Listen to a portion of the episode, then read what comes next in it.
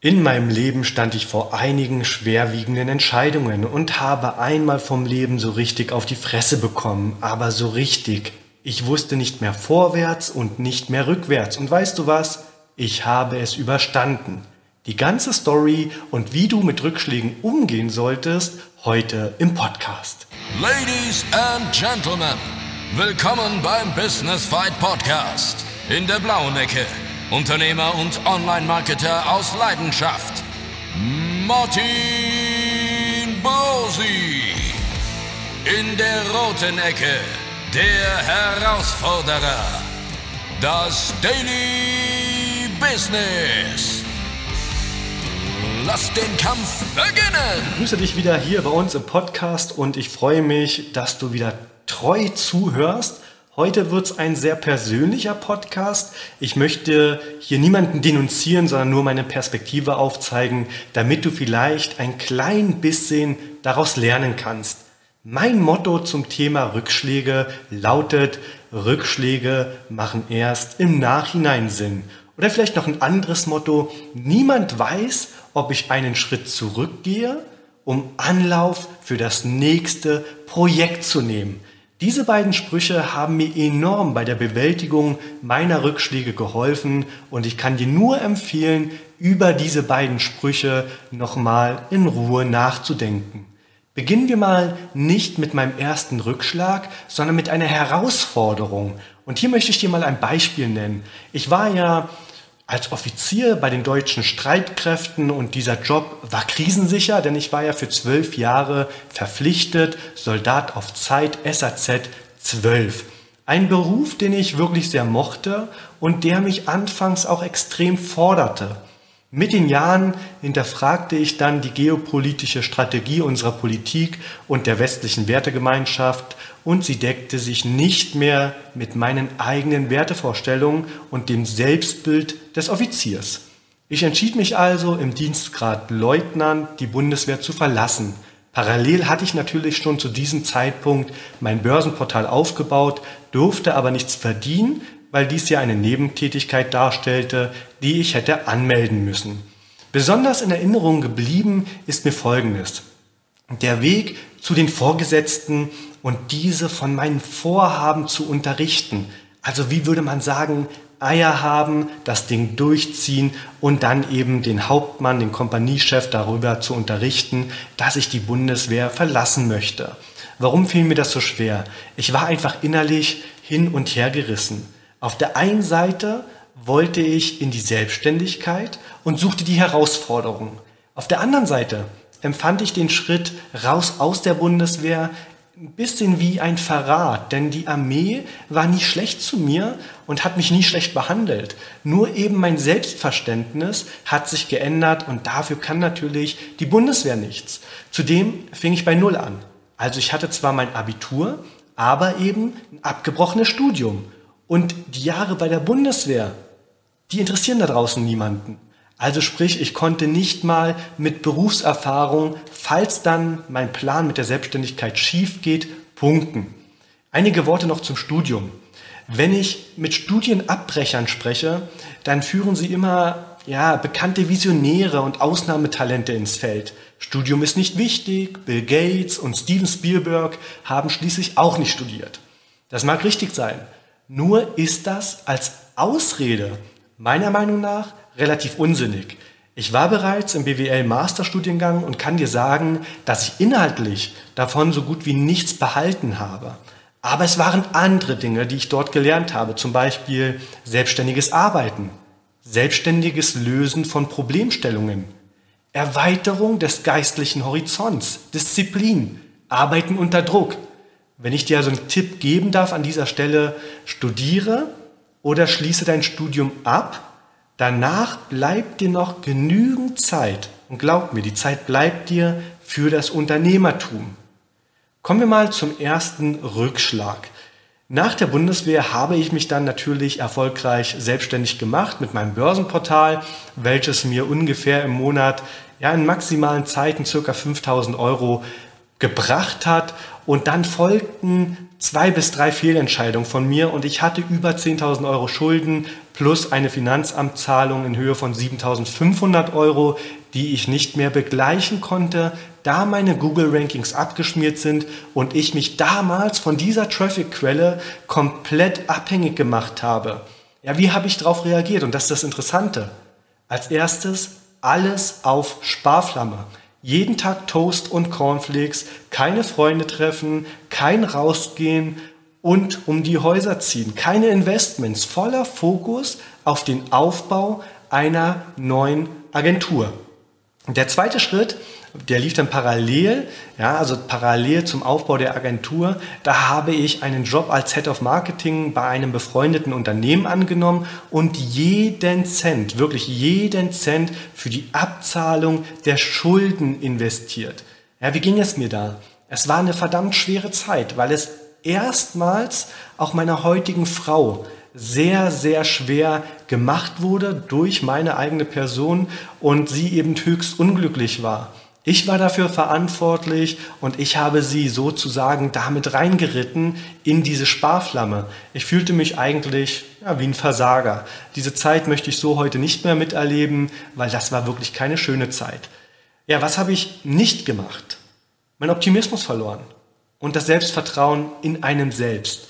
Diese Eigenschaft ist meiner Meinung nach sehr, sehr wichtig. Du kennst meine Meinung zum Thema Selbstvertrauen. Das heißt nicht mit breiter Brust durch die Stadt laufen und sagen, ich bin der Coolste, sondern einfach darin vertrauen, dass die Maßnahmen, die du jetzt tätigst, früher oder später zum Erfolg führen werden.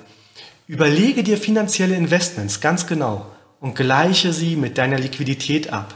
Verlasse dich nicht ausschließlich auf den kommenden Cashflow. Es macht Boom und dann kommt nichts mehr rein. Und diesen Tipp hörst du wahrscheinlich tausendmal. Und glaube mir, gerade in den Anfangsjahren wirst du ihn tausendmal nicht beherzigen, aber vergesse niemals das Finanzamt. Ja, man ist in jungen Jahren, wenn man Geld verdient, schnell damit überfordert, auch wenn es einem selbst nicht so vorkommt, aber man fühlt sich eben wie der König, das Echo folgt, garantiert in Form des Finanzamtes. Ja, das war mein erster Rückschlag, die erste Herausforderung haben wir auch schon besprochen. Kommen wir mal zum zweiten Rückschlag. Ja, gemeinsam mit meiner Frau habe ich dann über Jahre unsere erste SEO-Agentur aufgebaut. Zu dem Zeitpunkt habe ich vom Thema SEO nicht wirklich viel verstanden. Das kann ich dir an dieser Stelle auch schon sagen. Also du musst nicht immer Expertise ohne Ende haben, um etwas zu gründen.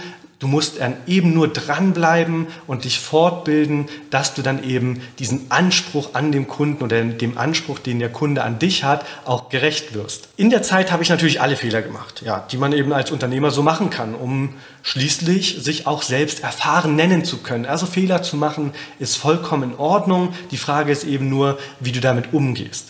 Wir haben alle Hochs erlebt, tolle Zeit mit Mitarbeitern gehabt, von Millionen Umsätzen bis hin zu einem Jahresüberschuss von 250.000 Euro. Für mich war das wirklich eine kranke, geile Zeit.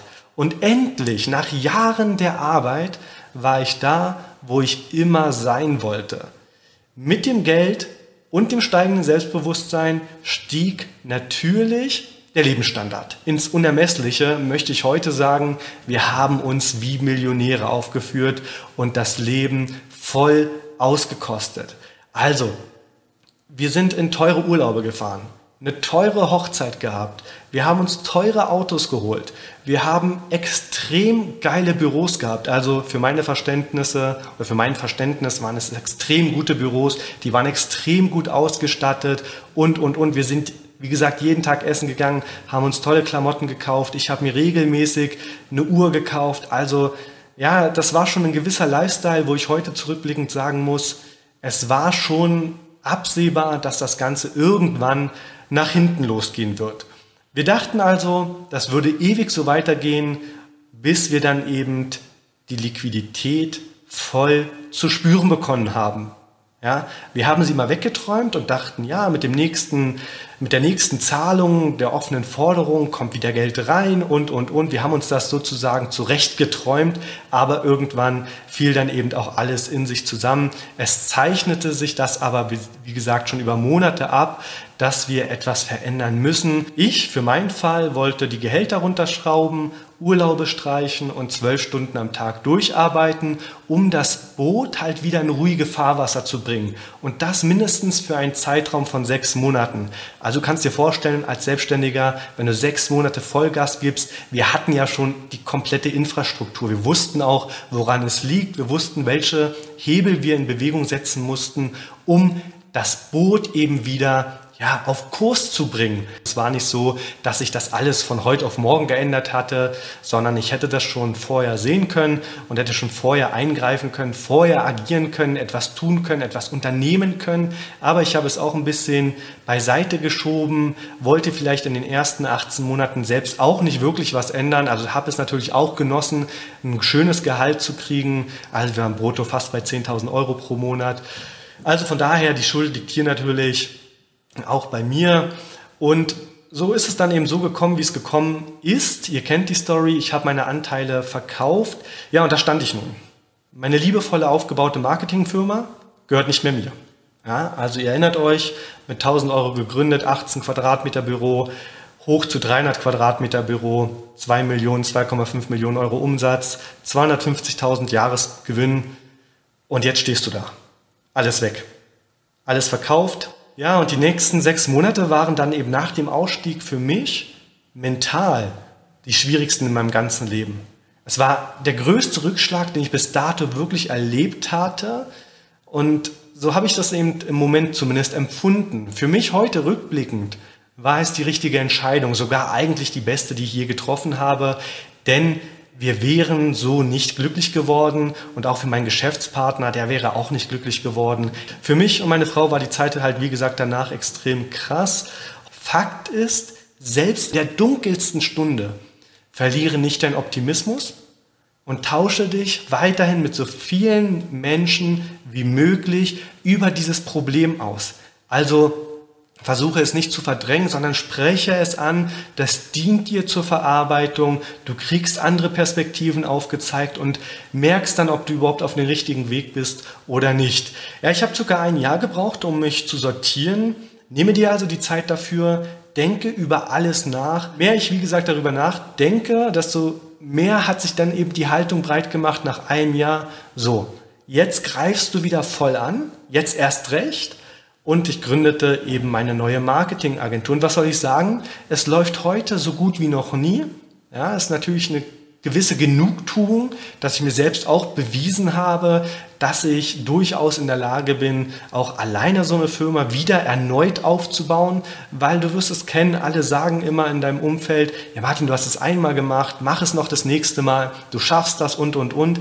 Aber das dann auch zu tun, sind nochmal zwei verschiedene Paar Schuhe und das ist gar nicht so einfach. Aber wie gesagt, es ging voran. Wir haben es wieder hinbekommen, unsere eigene kleine Agentur natürlich nicht mit 300 Quadratmeter Büro aufzubauen, aber wir haben ja auch Ziele und diesmal muss es nicht so eilig sein. Was ich dir empfehlen kann, wähle deine Geschäftspartner mit Bedacht. Ja, wenn die Ziele gänzlich andere sind, dann sehe von einer Partnerschaft ab. Und diesen Vorwurf mache ich mir heute persönlich. Denn ich hätte schon sehr, sehr viel früher merken müssen, dass alle Geschäftsführer tief im Inneren ganz andere Vorstellungen vom Leben haben. Und das ist auch okay. Ja? Also ich möchte das jetzt nicht irgendwie in Abrede stellen oder verteufeln.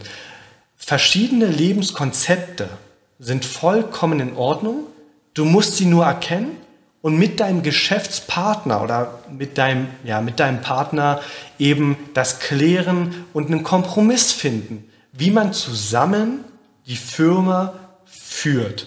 Weil in unserem Fall haben wir monatelang geredet, haben die Firma eigentlich nicht weiter vorangebracht, sondern eher ja, zurück. Also wenn ich mich daran erinnere, wie die ersten zwölf Monate liefen. Wir haben Leute eingestellt, Büros und, und, und. Es ging steil bergauf, wirklich steil bergauf und alles ist aus dem Cashflow gewachsen. Wir hatten also keine Verbindlichkeiten aufgebaut, sprich keine Kredite genommen. Und dann, kaum hat sich alles geändert, haben wir uns verzettelt Und wie gesagt, diesen Vorwurf mache ich gar nicht meinen Geschäftspartner, den mache ich mir selber. Wir hätten da viel, viel eher nach Lösungen suchen müssen und, und, und. Und damit haben wir schlussendlich eben auch die Existenz der Mitarbeiter aufs Spiel gesetzt und am Ende eben auch ruiniert, ja. Und dafür kann ich mich auch heute nur öffentlich bei jedem einzelnen Mitarbeiter entschuldigen, ja, dass wir unser eigenes Wohl über das Wohl der Firma und damit über das Wohl der Mitarbeiter gestellt haben. Das tut mir heute extrem leid. Also merke dir, bei Geld hört jede Freundschaft auf. Das wurde mir tausendmal gesagt und ich wollte es nie wahrhaben, aber dieser Satz bleibt richtig. Bei Geld hört die Freundschaft aus.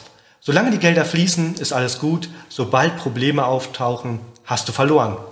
Und deshalb mach immer ordentliche Verträge, definiere Aufgabenbereiche, definiere Gehälter, Arbeitsstunden, Anwesenheitspflichten, Urlaub, Investitionspläne, mache Jahresziele, aber lege nicht oder lebe nicht in den Tag hinein und denke, das wird sich schon alles regeln, weil das haben wir gemacht und was daraus passiert ist, merkst du ja, die Firma hat sich nicht gerade weiterentwickelt. Ich kann es nur öffentlich sagen, ähm, ich suche jetzt mal die Schuld bei mir.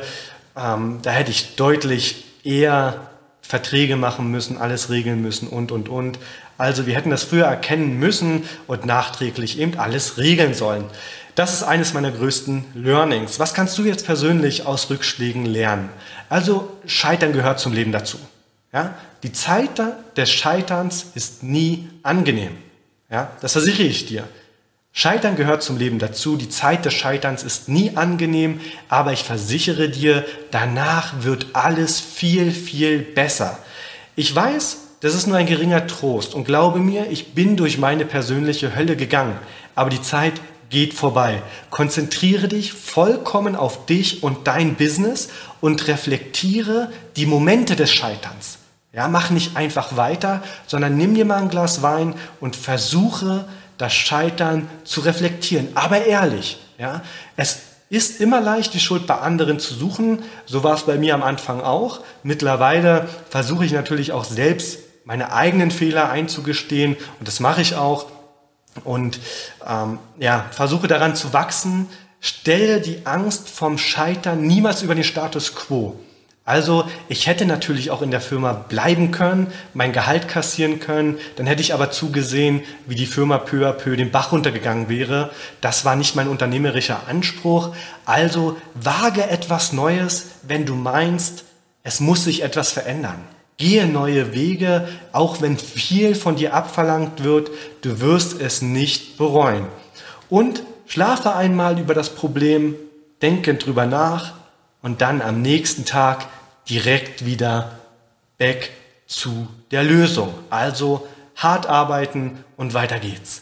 Ja, das war schon die Folge Rückschläge. Das war ein Teil meiner Rückschläge, die ich erlebt habe. Natürlich gibt es noch viel, viel mehr Rückschläge. Ich kann dir aber sagen, desto krasser die Rückschläge werden und du sie überwindest, desto entspannter gehst du generell mit Situationen um. Ich freue mich sehr, dass du zugehört hast. Ich hoffe, der Podcast hat dir gefallen und du konntest das ein oder andere mitnehmen. Und dann freue ich mich auf nächsten Dienstag zum nächsten Podcast.